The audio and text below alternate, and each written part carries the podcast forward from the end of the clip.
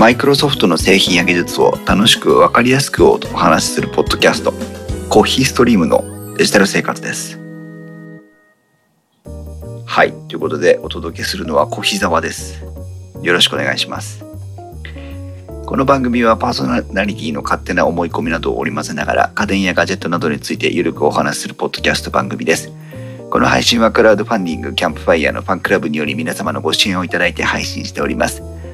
収録時点では今回も、えー、合計9名の方にご支援をいただいております。ありがとうございます。ご支援の内容に関しましては、この番組のウェブサイト、インスト -web でご案内をしております。もしご協力いただけるようでしたらよろしくお願いします。また、リスナーの皆さんとのコミュニケーションの場として、チャットサイト Discord にサーバーを開設しております。こちらは、ポッドキャスト番組、ウッドストリームのデジタル生活と共同運用しております。よろしければご参加ください。Discord サーバーの URL は番組のウェブサイトにリンクが貼ってあります。Twitter では、ハッシュタグ電気屋ウォーカーをつけてツイートしてください。電気屋のキーは器、ウォーカーの W は大文字でお願いします。ということで、えー、コーヒーストリームのデジタル生活なんですが、今日はちょっと一人喋りのライト会ということで、えー、収録マラソン、収録マラソンウィークなんですけども、えー、先週土曜日にカメラ3人会を収録し、えー、そして日曜日を明けて月曜日、昨日ですね、えー、に泰治君との雑談会近況報告の会それからその後慎吾さんと泰治君と一緒にカメラ3人会ライトということで、え、今しがらみなしにカメラを選ぶならという会を収録をしまして今日火曜日、え、本日はまあ収録予定としてはお休みの日だったんですけども一人喋りで、え、何本か撮ろうかなということで、え、本日もレコーダーを動かしております。まあ、あの、残念ながらこういう、まあ、ホテルに出張できてホテルの夜とかですね、えそれから、あまあ、ごくごく限られたタイミングで収録を行っていますので、えー、ね、まとめ撮りして分割配信するという あまり本当はややらない方がいいとは思うんですけどね、えー、いう形になっておりますが、えー、本日もディスコードではライブ配信を行っておりますので、ライブ配信と、それから、えー、アーカイブといいますか、本配信の方を、えー、お楽しみいただければありがたいなというふうに思っております。電気屋ウォーカー大治くんがですね、えー、YouTube チャンネルを持ってるんですけども、えー、これまでインストアナザーチャンネルということで運用してたんですが、えー、正式にインストワークスという、えー、タイトルに変更して、えー、YouTube の活動を続けるという形になりましたので、チャンネルは一緒なんですけども、名称だけがインストワークスに変わる予定でございます。えー、こちらも合わせてね、お楽しみいただきたいですし、あと私がやっておりますインストチャンネルの方も、えー、合わせてお楽しみいただきたいなというふうに思っておりますが、今日はまあコーヒーストリームのデジタル生活ということで Windows、Microsoft ネタを、えー、木沢さんを差し置いてお話ししたいかなと思うんですけども、えー、今日お話ししたいのはですね、実は Excel と画面解像度のお話ということなんですけども、皆さんあの Excel、表計算ソフトですね、えー、昔はローダス123とかあったわけなんですけども、Excel はこうお使いですかね。特に、えー、ビジネス用途では、え、Excel を使うこと多いと思います。え、私も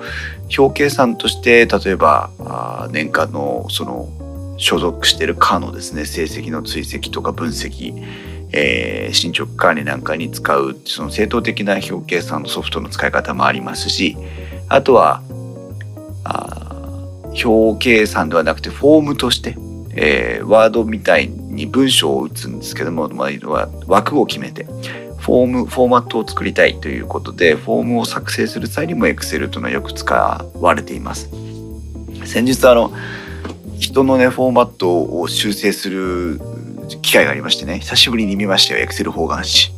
あの、ものすごい細かく Excel の行列を幅調整して、あの、方眼紙のようにして表を組んでいくというね、あの、魔の技術がありますけども、まあ、それ自体を否定しているわけじゃないんですが、いやー、久しぶりに見たなと思って。あれは、改めて触って覚えましたけど、管理するのがとても大変ですね。一回だけフォームを作るには大した差しかないんでしょうけど、管理するのは大変だなと、まあ、そんなことも思いつつですね、えー、Excel をご利用になっている皆さんのもしかしたらお感じになっているのかもしれない疑問に一つお答えしたいと思って今日のテーマです。よく同僚と Excel のデータをやり取りして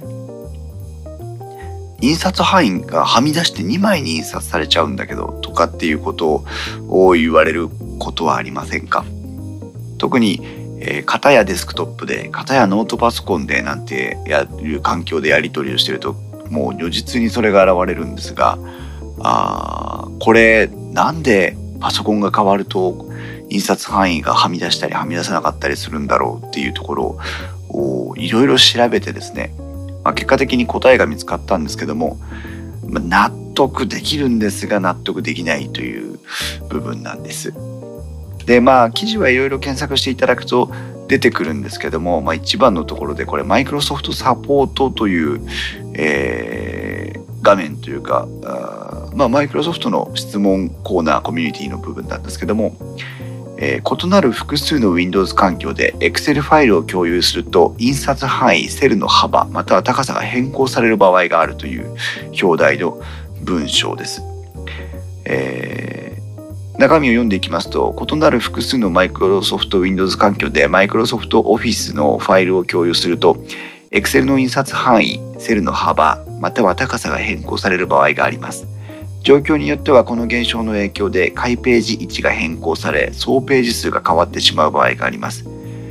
こちら、えー、これは Excel 以外の問題による原因も考えられますが Windows あるいは Excel の使用によって正常な状態であっても発生する場合がありますというふうに現象の説明がされています。でこれ面白いのがですね、えーと原因も書かれてるんですけども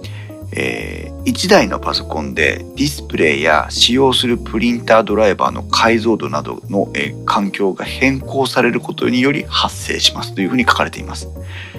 えー、これだけではまだちんぷんかんぷんなんですけどもさらに読み進めていきますと Excel は行列単位でサイズのデータを持ち表示の調整をしています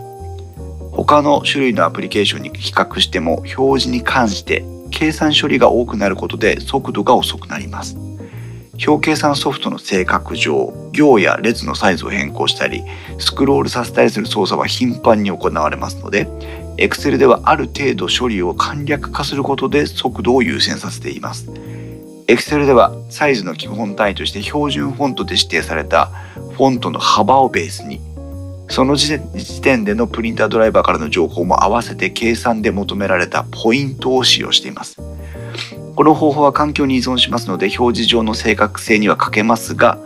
表示のたびに表示領域と表示文字列の調整計算を行わなくて済むため速度的に有利になります。この他にもいくつかの理由によっては、プロソフトや DTP ソフトなどのように出力を重視するアプリケーションよりもは厳密ではない部分がありますというふうに説明されています。まだピンとこないかもしれませんが、Excel というのは、えーと、表の行や列の幅を頻繁に変更するというのが、まあ、行操作の上で想定されているわけですね。それからと何十行何百行何千行という行を表示したりとかさまざまな、えー、セルの間での計算音処理を行います。そうすると、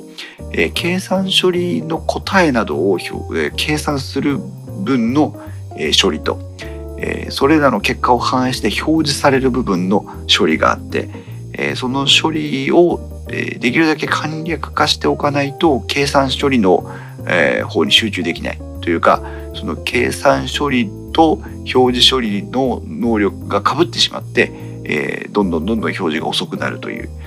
ふうに、え、考えられていてそれを、えー、未然に、えーと、見なしの値を用意することによって、えー、計算をせずに表示を行うという風な段取りになっているというふうに理解すれば、えー、おそらく大きくは間違っていないと思います。でその見出しの値を設定するのに活用されているのが Excel の環境設定の中で設定できる標準フォント。そのフォントを設定した際のフォント幅をまず一つの参考値にしてるんですね。そしてプリンタードライバー。プリンタードライバーからの情報も何を取得しているのか分かりませんがプリンタードライバーからの情報も合わせて、えー、まあこのセルこの、えー行幅あなんだこの行の高さ列の幅であれば、えー、これぐらいで印刷しますよという、えー、値を調整しているということですね。まあ、印刷しますよこれぐらいで画面表示しますよっていうところかな、えー、という調整をしています。これがまあ面白いところでありズレの原因なんですね。つまり私のところで作った Excel のシート幅はこれぐらいにして行はこれぐらいにすると、えー、ちょうどあ、まあ、列はこれぐらいにして行はこれぐらいにするとちょうど印刷1ページに収まりますよっていう厳密な調整をね結構するんですよ。した後でじゃあこれ皆さんどうぞっていう風に配布をするといや1ページから収まらないんだよねみたいなことになるというねその原因がここにあります。でいろいろなところを調べてみても答えは一つにたどり着くんですが、えー、この問題を解決する方法は今のところ一切ありません。ないんです。ですから、えー、まあ、印刷範囲の設定の部分で1ページに収めるという1シートに収めるというですね、えー、設定がありますので印刷範囲側で調整をしなさいねというのがマイクロソフトが提案している一つの回答です。ですから自分のとこで設定した Excel シートは配布をする前に、えー、印刷の設定画面を開いて、えー、1シートで収まるという選択をしておいた上で、えー、なお保存してそれから配布をするという処理が必要になるということなんですね。はい。えー、ということで、まあ、Excel、うん、非常に便利で、まあ、特にビジネスには欠かせない、えー、ものなんですけども、えー、表示を軽表示を軽量化するために、うん、動作を軽量化するために、えー、そういう見なしの処理を行っているというのが実は、えー、まあそもそもの機能として、えー、盛り込まれていて、えー、それによってそのような、えー、解像度とか標準フォントとかに依存して、えー、印刷まあ印刷というかねセルのあ列列のごめんなさいえっ、ー、と幅や高さ、その他の、えー、シートのサイズを構成しているものが変更されて表示されますよということになります。ね。まあなかなか言われてみるとああそうなのですかということになるんですけどもなかなかあの普通にしてては知り得ない情報なのかなということで、えー、あえてお知らせをしてみました。多分ねあのいずれかのウッドストリームのデジタル生活でこの辺りはフォローアップをしていただけるんじゃないかなと思うんですけども、えー、ぜひそちらも合わせて聞いていただきたい。何のね、連絡もしてないんだけど、えー、聞いていただいていることを前提に、えー、まる、無茶ぶりをしておりますけども。ね。で、Excel も結構最近使い込んでましてね、そういう情報、数字を管理する業務がいろいろあるもんですから、えー、関数を組んでというのはしょっちゅうやってるんですけど最近は関数だけじゃこと足らずにあの VBA ですか？あのビジュアルベーシックのオフィスの中で動くビジュアルベーシックみたいなやつも組んで、えー、動かしてますけどね。う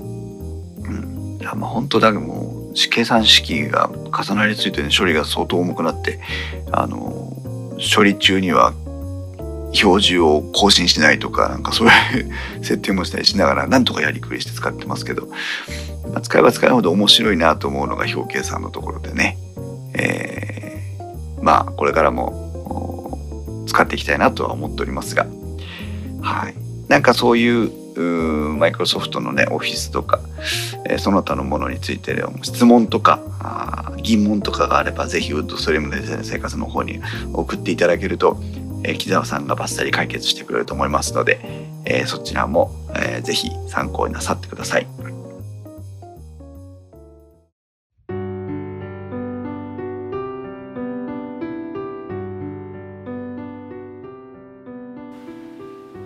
ということで、えー、ございますけども、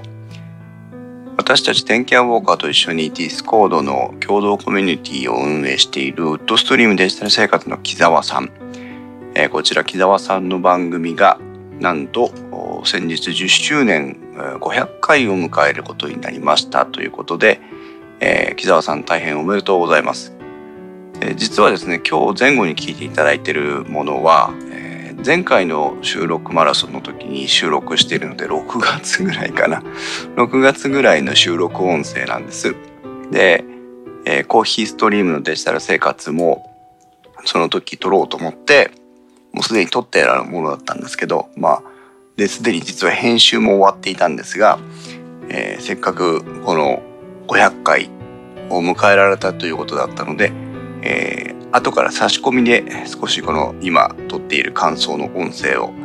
えー、付け足しております。木澤さんの iTunes のページを見ますと確かに2009年からというふうに書いてありますね。で、500回を迎えられてということで、さすがね、えー、木澤さんとの出会いとかは、まあ、あ木澤さんがね、えー、500回の時、あるいは499回の時に語っていただいてた部分がほとんどと思うんですが、私たち電気屋ウォーカーもどういうタイミングだったか木澤さんとお会い、お会いしたって会ってはいないんだな。えー、知り合うことになりまして、それ以来、まあ、電気屋ウォーカーは独自に Windows の OS の Windows 8の時とかかな？Windows 10の時も語ったような気がしますが、Windows OS の話とかをしてたりしてたんですが、えー、なのでまあ、確かに木澤さんが言うように、この iTunes ポッドキャストのテクノロジーカテゴリーは非常にこう、Apple 変調の、Apple の話題に偏った部分が多い、えー、というふうに一般論として言えると思うんですけど、その中でも、電気屋ウォーカーとかは、あ多少 Windows の話もしてるというね、えー、ことでございまして、実際にお話ししたり、なんだりするようになったのって、えーウッドストリームでデジタル生活を聞くようになってからしばらく経ってからだったんですが、まあ、あの、何かのきっかけに、えー、仲良くさせてもらうようになりまして、えー、私の知り合いのポッドキャスターの中では数少ない実際に顔を合わせたことがある人ということで、木澤さんとはもう、え、2回 ?3 回ぐらい、ね、あの実際にお会いして、えー、時間を過ごしているという方でもあります。トマト屋さんの次ぐらいかな。トマト屋さんとはここ3年4年ぐらい毎年会ってるので、あれなんですけど。うん。で、私が感じるドストリームのデジタル生活の魅力っていうのは、まあいっぱいあるんですけど、一つは、あのー、単純なことなのかもしれないんですけど、オフィス製品のショートカットとか便利な使い方、この辺のお話を配信してくれる回がありまして、これがね、結構あの、そんなことはググれば出てくるだろうというふうに思われがちなんですけど、あの、結構ね、こう、音声で聞いてると、ああ、そうかそうかと、そういう使い方ができるのかと思うことが結構あって、えー、き好きなコンテンツの一つですね。あとは、あの、OS それ自体のアップデートの状況とか、新しく追加される機能とか、そういったものも結構情報私の個人的な情報源になってますね。うん。だからこういう機能が入るんだよとか、あこういう不具合があった時にはこういうふうに対応すればいいよというところがね、出てきます。で、もう一つは、あの、何 ?Azure とか、なんとかかとかって全く知らないような話をいっぱいしてくれるわけなんですけど、あ実はそれはそれでなんか全く理解できない内容だったとしてもあの結構詳しくこう解説してくれるのでああそういうものがあるんだなって思いながら聞いてるだけでも楽しいという、うん、そういうのが私コーヒー個人が感じるドストリームデジタル生活の、えー、結構魅力というか、うん、あんまり他局のポッドキャストを聞かないようにしてるんですけど個人的に。そうは言っても今はだいぶ増えてきましたがその中でも、えー、最古参ですね、最も古くから聞いているポッドキャストのうちの一つです。まあ過去には、太郎健さんとね、木澤さんをお招きして、あの、Windows vs Mac みたいな話もしてもらったりとかいろいろしましたけど、そして最近ではあのあのカメラ3人会とかね、えー、こちらの方にゲスト出演していただくというえー、ご協力もいっぱいいただいてるんですが、まあでも我々界隈では、実は最年長ぐらいの、タロケンさんがおいくつかわかりませんけど、あの、トマト屋さんとか私とか、大樹くんなんか私より10も下ですので、なので、一番か重鎮的なところなんですけど、まあ、あの、何分け隔てなく、こう、選ぶる素振りも一切なく付き合っていただけるのでね、非常にいい時代になったなというふうに思ってはいるんですけども。はい。ね。まあ、年間51週、52週ぐらいですよね。その中で、えー、毎年の配信が50回を数えてるってことで、まあね、10年やって50、500回ってことですから、毎年10回、あ毎年50回は配信をしてるってことですから、大変、えー、な努力だなというふうに感じております。一人で配信するのとみんなで配信するとどっちが楽だって、時々出てくる話題なんですけどね。あ太郎、えっ、ー、と、木沢さんのところは一人、太郎健さんのところも基本的には一人。ね。大道さんのところはお二人でやってて。ああゆうまさんのところは一人。ね。ログ103一人っていう。まあ、あとイソップさんのところは二人とかゲストでやってんのかな。まあ、それぞれ良し悪しあると思うんです。やりやすい、やりにくいとかね。一人で話すと編集が楽っていうところは、電気屋ウォーカーでもライト会をやってるので、それは思いますけど、でも、話すテーマを、ね、毎週毎週設定していくっていう、その難しさ確かにあるんでね。まあ、どういう風になっていくかわかりませんけど、えー、私も皆さんからあ言われることですけども、やっぱりあの、長く続けていっていただきたいなというふうに、これからもね、えー、頑張っていただければなというふうに、え、感じております。木澤さん500回配信、えー、10周年おめでとうございます。今後また何かイベントとかやれたらいいですね。はい。ということで、えー、本日はコーヒーストリームのデジタル生活、コヒザワでした。それではまた皆さん次回の配信まで。さようなら。